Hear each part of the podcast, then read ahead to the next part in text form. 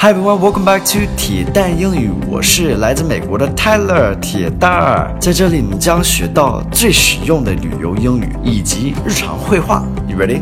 Let's do it. Hello everybody, welcome back. Today's focus word is thrive. Thrive. This is a good word to practice your pronunciation.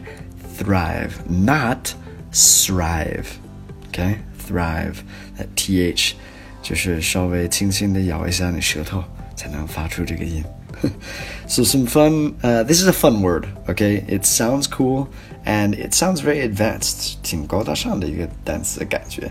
But it's super easy. We use it a lot. You should know it. But I'm sure most of you probably don't know it. Thrive just means like to um, to be successful. I looked up I looked up how to translate this word on Youdao. It says uh, 兴旺. I don't know if that's the best translation, but it just means like growing like your chongjang, chonggong, this kind of thing.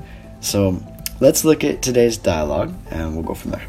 You seem to be thriving at your new position. This entire city is thriving. The economy is finally coming back.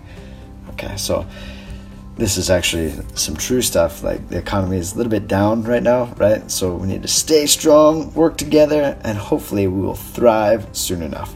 You seem to be thriving at your new position. 新的岗位 that's what that means, like your new job, your new position. Um, this entire city is thriving. Thriving. Entire just means the whole city. So 整个的一个城市 is thriving. That's what. This is awesome. I want this to happen now. the economy is finally back. So we talk about the 经济 like that, right? And it's coming back. 它终于回来了。so, and this is actually um, something that we, you know, are hoping for soon. I think the economy is tough in America right now too, and so we all need to cooperate and work together more and more during these tough times. Keep your head up, and it'll come back. Everything goes and everything ebbs and flows, ups and downs. Hope you guys enjoyed today's lesson. If you guys did, please show me with a like. I'd appreciate it. And have a great day. I'll speak to you guys soon. Bye, guys.